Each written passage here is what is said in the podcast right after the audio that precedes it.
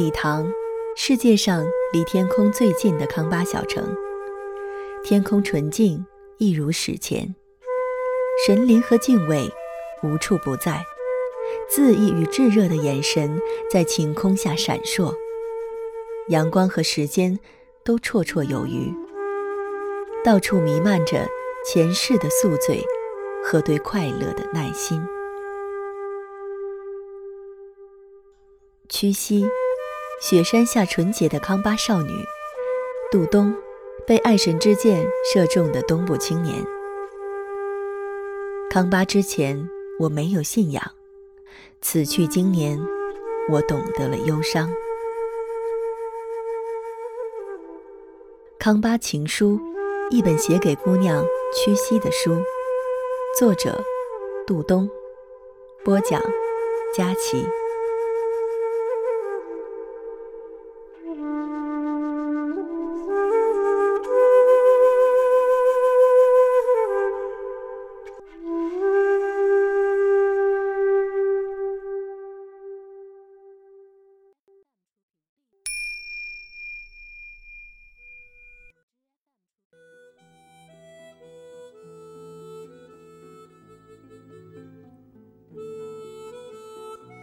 屈膝，曾经有一天晚上，我要给你打电话，打不通，我就打给你的表妹聊。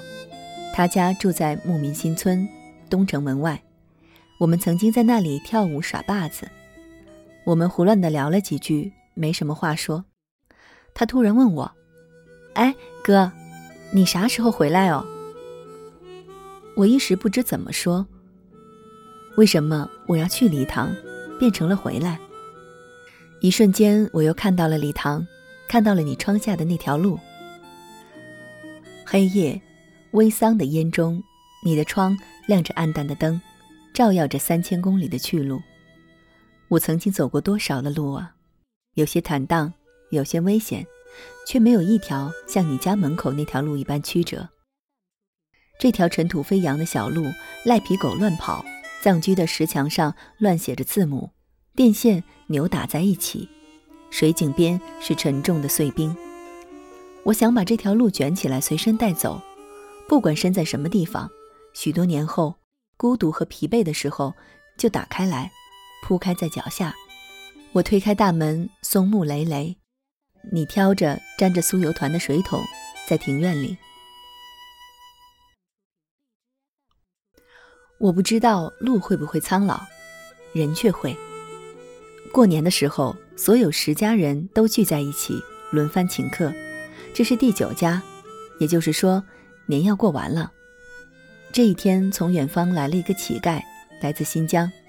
他拄着拐，头发硬硬的戳在头顶，走进喜气洋洋的跳舞人群，吃完一盘子硬毛牛肉，心不在焉地唱了首歌，继续向东方走去，像是风吹走的一片树叶。古代的乞丐有许多是游吟的诗人，他们一路歌舞，直到天边，世界就是他的家。这个乞丐却不是，他踏着大地的坚冰，一意孤行，向东方独行。也许因为那是他家乡的位置，他的心里有一幅地图。家的概念不该是房子，而是有家人、朋友，有可以歌唱的角落。有滚热的土地，有垂下的菩提树枝。他走后一个凌晨，我也走了。你和阿妈拉姆来给我送行。阿妈拉姆站在你身边，我亲吻他宽大的高原红脸颊。他有次郑重地和我说：“我年轻的时候和屈膝一模一样的好看，眼睛大大的。”我还恍惚觉得，许多年后，在性格上你会像你的拉姆妈妈。也是一个威严的一家之主，将钥匙挂在腰间，有力地踏着地面。我却不敢吻你的面颊，我只是将手指轻轻擦过你柔软的发丝，就像飞鱼沉入黑沉沉的海水。没有人看到这个动作，你却睁大了眼睛。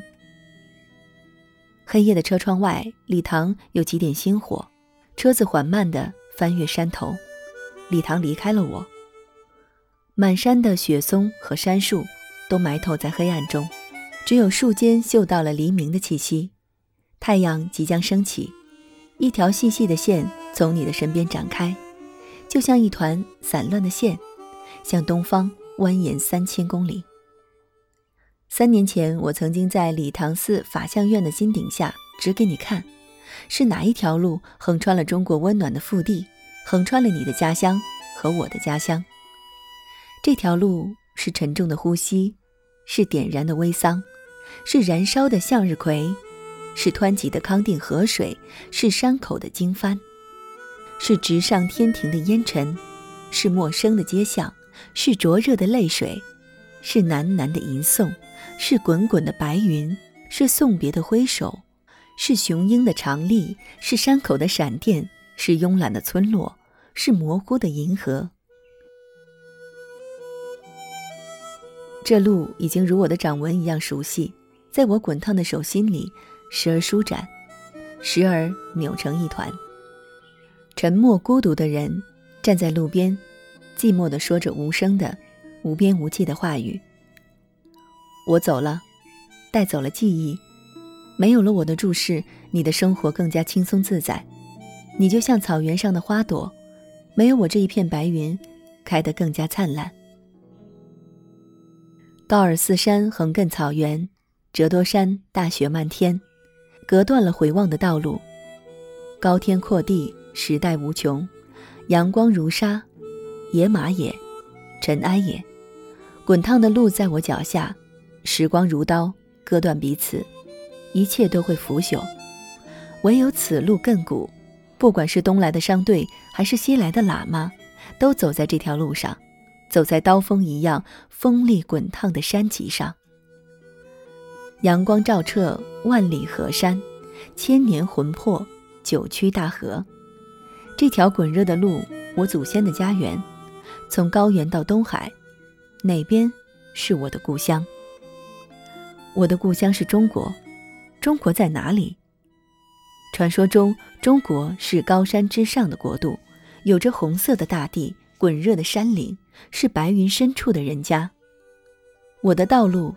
这条孤独的道路，把那么多庄严和愤怒的山脉和大河抛在身后，在危崖和窄桥上行走，告别路边温暖的藏居和灰尘中站着卖奶饼子的女人，投身于辽远的荒野，走进山的故乡。细细的一条线，冰冷地横穿了中国滚烫的腹部。我转过头仰望回家的路，盘桓而上，深入中国腹地。古老的星星扑面而来，我的故乡在传说里，在口口相传的故事里，我的祖先藏在倒塌的墙壁里，古老的壁画上，他们的额头贴过冰冷的墙壁，他们的手指划过佛的脚尖，那暗暗的指甲印，代表着什么样的故事？是恋人的私语，还是失意者的祈祷？一切过去的，都已经消失。一切存在的，都将消逝。有情来下种，因地种还生。在轮回的路上，人们独行，垒起石头，无数的祈愿在白塔边衰老生灭。于无数的道路中，我认出了我的那条路，细细如线。你，是否在路的终点？漫长的路总是能走到，短暂的路却似乎总也走不到。会不会有一天你会说：“哎，我说你不要走了。”不。也许你说：“喂，你已经到家了，还要去哪里？”那时候我就坐在中国温暖的腹地上，知道自己找到了一生，找到了你。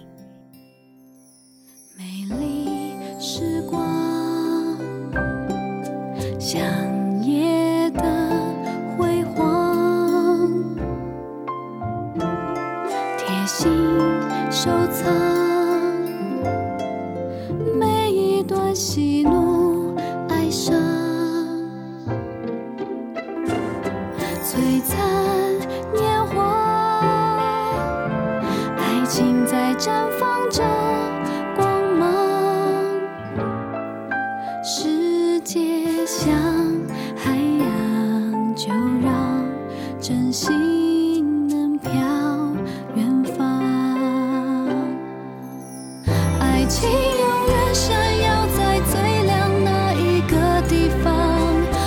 心中有一颗宝石，藏着许多梦想。我的心去流浪，却带不走天堂。远走四方，为寻一个肩膀。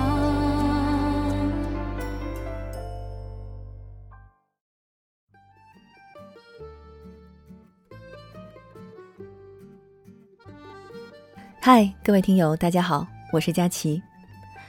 今天的这期节目是《康巴情书》的最后一期完结篇。这本书我一共录制了十一期，为了保护著作版权，我只选择了全书三分之一的内容为大家阅读。在节目陆续播出的过程中，有很多听友留言给我，表达喜爱的同时，也很好奇这本书到底是虚构的还是真实发生的。在这里，我可以很负责任地告诉大家，这本书是作者杜东根据亲身经历所撰写的。在数年前，杜东从上海前往西藏旅行，行至理塘山脚下，他对赛马会上的一位康巴姑娘，也就是屈西，一见钟情，之后就再也不能忘怀。杜东在四年间七次往返于上海和理塘，并为心爱的康巴姑娘写下近十五万字的情书。杜东且行且述，在追爱的路上勇敢前行，用真挚而略显笨拙的方式传递着对康巴姑娘屈膝的爱意。在以此为主线的同时，也为读者展开了一幅原汁原味的藏族地区风光与民俗画，让读者也不禁对礼堂心生向往。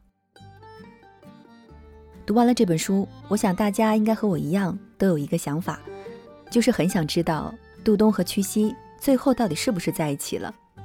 当然，按照常理来说，这应该是本书留给大家的一个悬念。但是我这么善良的一个人，在满足我自己好奇心的同时，肯定也不会忘了大家。所以前些日子我联系到了作者，那我们就来听听杜东是怎么说的吧。各位朋友，大家好，我是杜东，《康巴情书》的作者。一个作者应当以文字去面对别人，而不是以声音吧。而且我挺不擅长说话的。那么关于我的话，我现在在拉萨做一名记者，西藏拉萨啊，写主要是写西藏的藏区的关于文化和旅游相关的内容。说起来，也可能是因为《康巴情书》给了我这一个。机会让我去，嗯，怎么说呢？走上了关于西藏这条道路，从这个意义上说，还挺有机缘的吧。那关于我自己，我现在二零一五年，呃，已经结婚了，但不是和曲西。那么曲西的话，目前在礼堂，他也挺好，他也挺好，我们还是有联系。像今天我们还跟他还互相联系了一下，开了一个玩笑，关于愚人节的玩笑，但是被他识破了。今后或许能在西藏长期待下去，或许不会。这怎么说呢？我也觉得都没有关系，都没有关系。这可能是，嗯，在礼堂的生活教会我的一点，就是其实没有关系。你真正。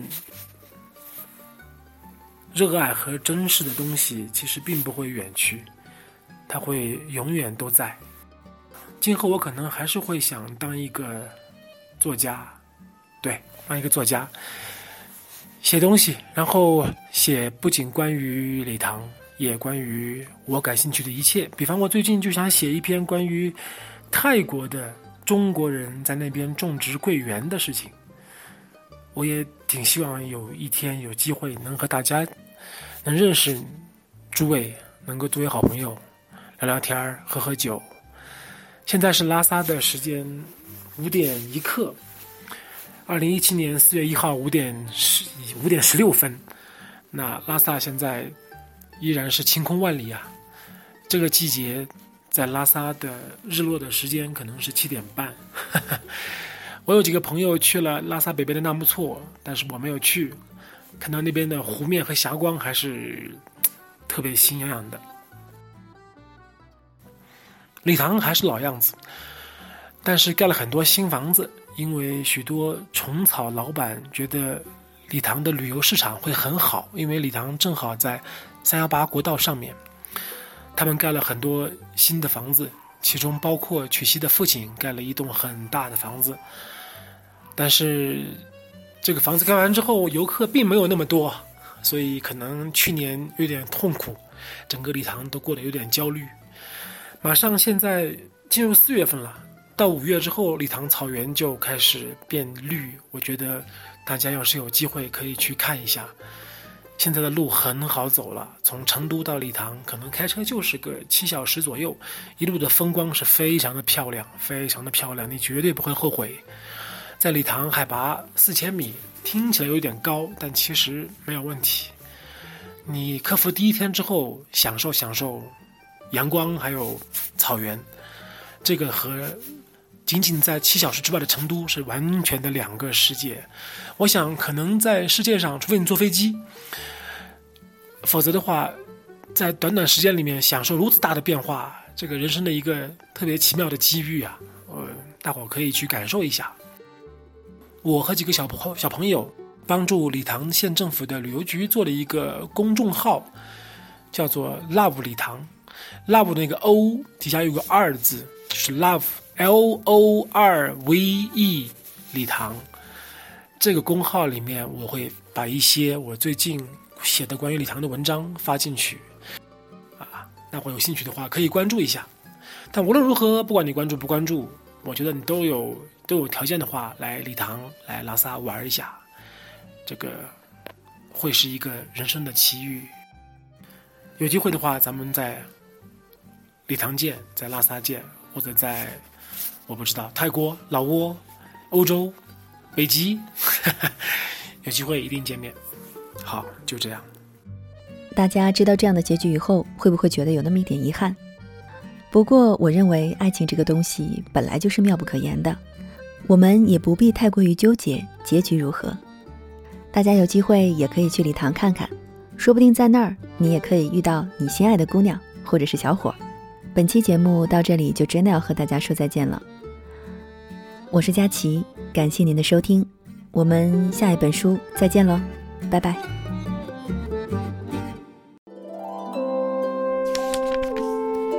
读书是我们了解世界的方法，也是我们每天最好的娱乐。每读一本书都是一次修行。静听书屋，陪你在每一段向往阅读的路上。